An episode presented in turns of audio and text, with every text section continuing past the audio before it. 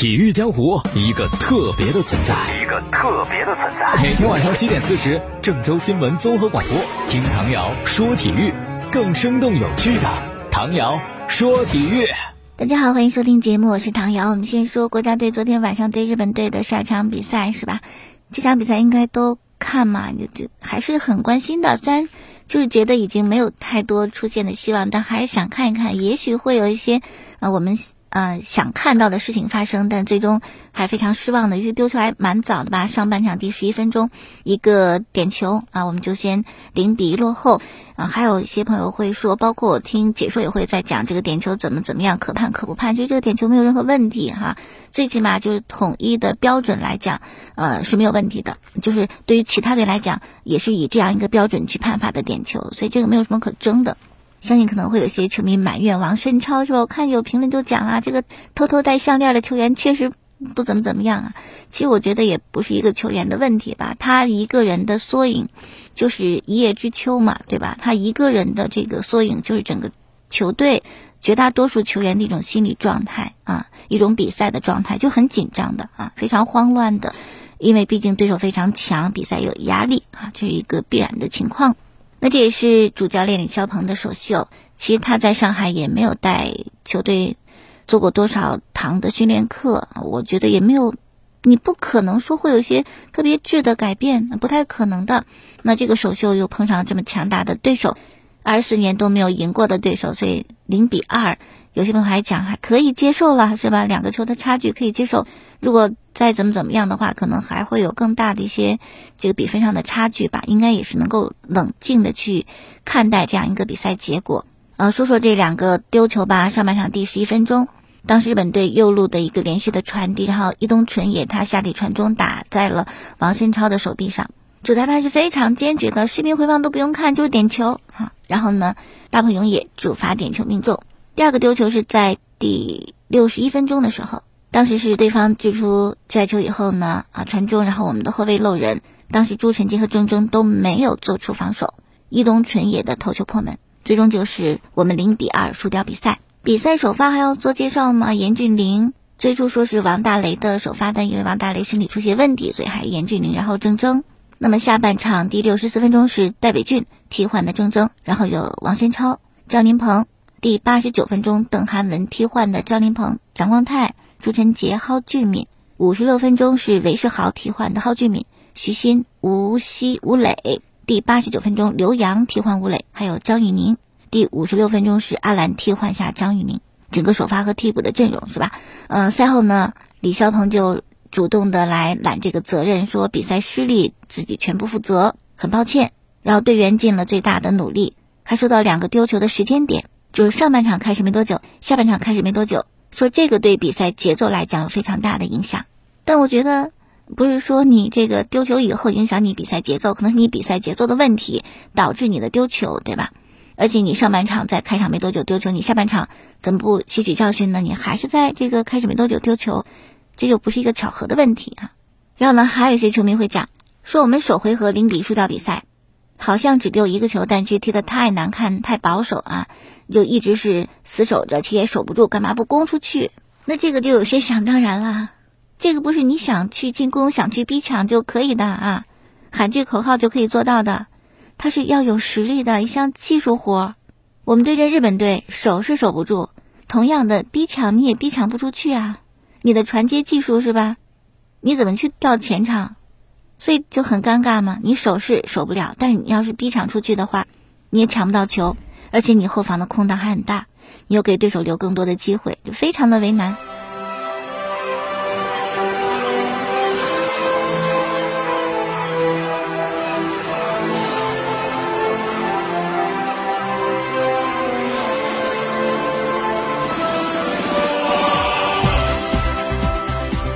然后这场比赛呢，有吴磊，国足的头号球星，被寄予厚望，首发登场。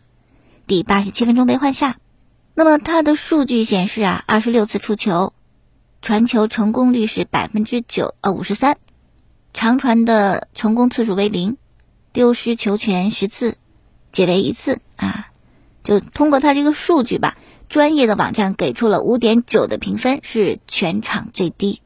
我觉得吴磊的这个低迷啊，跟他在俱乐部的遭遇和困境是脱不开的。最近七轮西甲的比赛，吴磊都没有登场机会，也没踢过，是吧？你光练也不行，而且心气儿也不行，再加上对手非常强大，日本队，吴磊踢的也不适应，很多时候在中场的位置，那这个不适合他嘛啊？有些朋友就讲吴磊应该更早的换下去，可能场面还要好一点。然后贾光泰。他被称为是国足未来十年的主力中卫，这次也是首发登场啊，踢出了上佳表现。虽然国足输球了，但是对他的评价很高，包括解围、包括拦截、包括抢断、包括地面对抗、空中对抗等等吧，也是专业的数据网站给了七点一的评分，是国足队内最高的。有球迷就说嘛，如果不是蒋光太，估计日本队还能再进两个，所以这可能是一个收获。然后还有一个球员也被赛后提到，就是韦世豪。就觉得我们对阵日本队啊，踢的是，就感觉好像又有有些恐惧在里边，就应该硬一些，有些血性啊，像韦世豪那样子，不能太过惧怕对手。第七十分钟的时候呢，南野拓实在利物浦效力的这位日本球员跟韦世豪有一个这个冲撞吧，然后两个人脸对脸，也不是说什么，后来别拉开，依然是喋喋不休啊。韦世豪还做一手势，就你过来呀。后来主裁赶紧啊。到这个事发地点，给两个人是口头警告啊，平息小冲突。有些媒体就认为韦世豪就这种表现是应该有的，但这个度其实很难拿捏啊，你拿捏不好是吧？你犯规啊什么的吃牌儿，或者更大的去影响到你的心态啊，急躁的情绪。那么这场比赛，日本球迷也有他们的一些看法。有些日本的球迷说，呃，中国队踢的有点显得胆子小。很小心翼翼，既守不住也没想去进攻，踢得很矛盾。还有日本的球迷说，李霄鹏应该解决，就是面对强队的时候，中国队怎么会去踢出训练时的水准？但是更多的日本球迷是不喜欢现在这支日本队，包括大破永野，这里拿球次数太少了，还是喜欢本田圭佑啊，喜欢香川真司。持相同观点的还有日本的足坛名宿评论员塞尔吉奥约后也，他也点评说，日本赢球啊不是实力强，是对手太弱。还说呢，我特别担心日本队对沙特的比赛。我看完日本队对中国的中国队比赛之后呀，我都感觉不到他们对沙特能够拿分儿。哎呦，这个传球速度太单调，进攻模式太少，根本没有得分能力。哎呦，这样说的话，我们就觉得有点太，更加绝望了，是吧？我今天看微博上是谁讲，说如果你看到首回合对阵日本队，啊，你还有点埋怨怎么怎么样的话，看第二回合可能就绝望了，因为确实实力上的差距很大很大。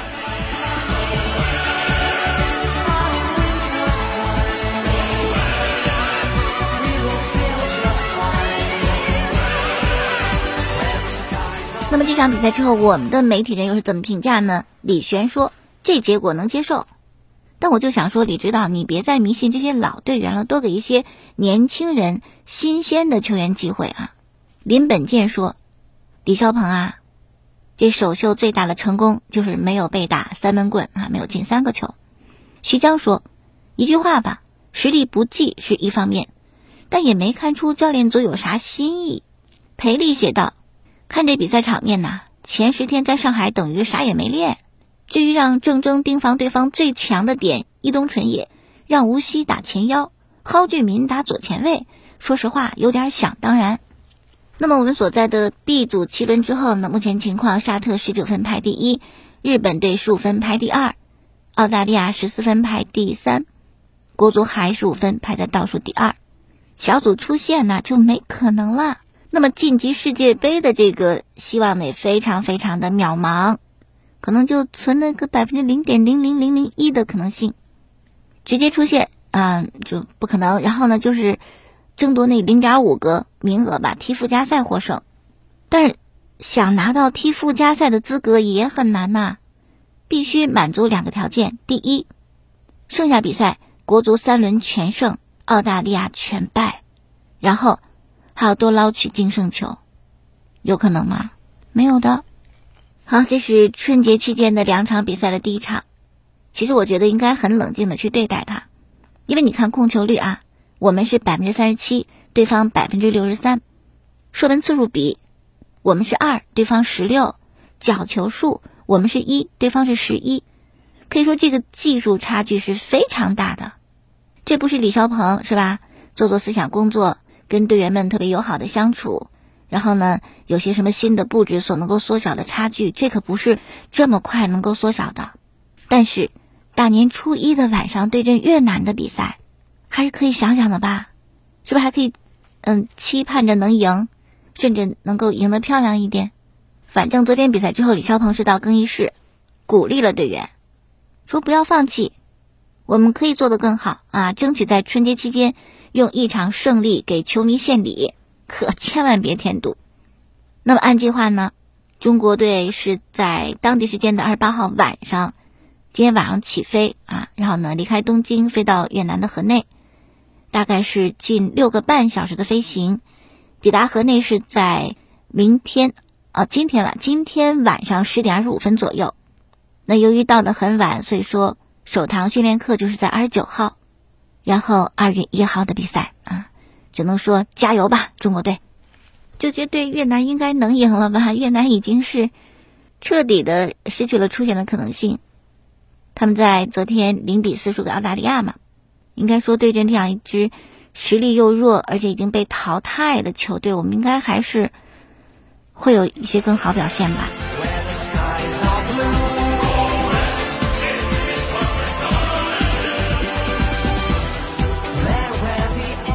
好，再看看整个亚洲区的情况，A 组，伊朗是主场一比零胜的伊拉克，这样呢称为。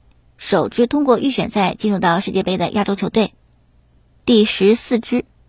那此前呢，除了东道主卡塔尔之外，还有南美洲的巴西、阿根廷，欧洲的德国、丹麦、法国、比利时、克罗地亚、西班牙、英格兰、塞尔维亚、瑞士和荷兰。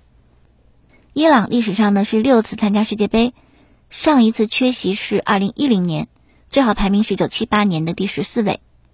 好，南美区的预选赛呢，巴西是客场平的厄瓜多尔。世预赛客场三连平，但是因为已经提前出线了嘛，所以剩下的比赛就也是锻炼新人练兵了啊。然后阿根廷二比一战胜的智利，迪玛利亚和老塔罗的进球啊。梅西呢因为有伤刚刚恢复，所以他也没有参加这个比赛。但同样，阿根廷也也已经出线了啊。这个比赛就踢着玩，锻炼新人为主。然后下面说一件比较浪漫的事情，就 C 罗，他最近在他的个人社交媒体呢发了一段视频。是为他的女朋友乔治娜庆祝生日的视频。哎呦，这 C 罗可花钱了，因为他是在哈利法塔上为他的女朋友庆祝的生日。哈利法塔又称迪拜塔，也被称为世界第一高楼，楼层总数一百六十二层，高度八百二十八米。这楼盖起来是吧？这塔盖起来十五亿美元。那在这个塔楼的正面位置。放一个三分钟的广告，或者其他的信息，那这个你得花到至少五万英镑，逢到周末价格还得涨。而这个显示屏也称之为世界上最大的一个显示屏，它有近十八英里的电缆、一百一十万像素，还有一百一十八吨的光束和配件组成的。体育江湖，一个特别的存在，一个特别的存在。每天晚上七点四十，郑州新闻综合广播，听唐瑶说体育，更生动有趣的唐瑶说体育。冬奥来了，冰雪直播间，大家呢对我们一些非常优秀的嗯冬季运动的运动员是很熟悉的，像王蒙、武大靖、杨洋、叶乔波，是吧？耳熟能详他们的名字，但是。如果我具体问，你知道他们哪些是速度滑冰选手，哪些又是短道速滑选手？啊，这有好多朋友会一懵，怎么着还有区别吗？哦，不都叫短道速滑吗？这还有速度滑冰啊？是的，这两个不同的项目，无论从赛道、器材、场地、规则、使用的冰刀的细节等等等等，都有很大的不同。而且，速度滑冰称为大道。大小的大道路的道，短道速滑呢，称之为小道。而且如果你看比赛的话，也会很明显的分出来。速度滑冰场上只有两位运动员，就是比谁滑得快，谁先到是计时间的。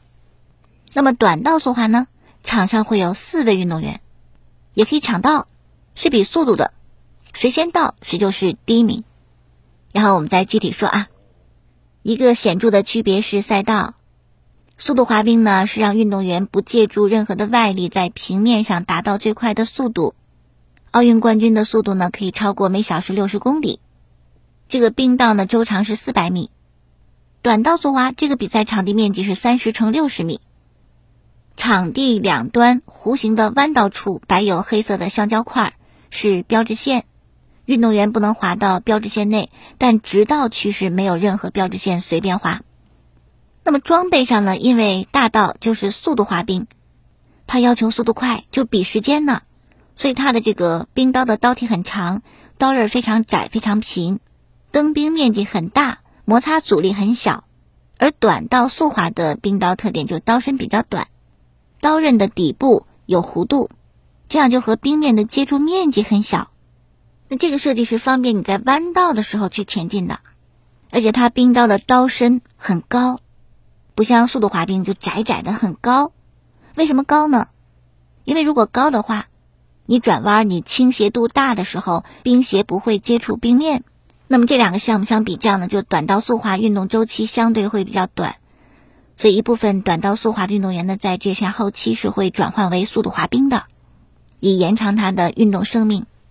好了，今天就说这么多了，感谢收听节目之外，可以在网络上听节目，蜻蜓、荔枝、喜马拉雅搜索“唐瑶说体育”。明天我们再见。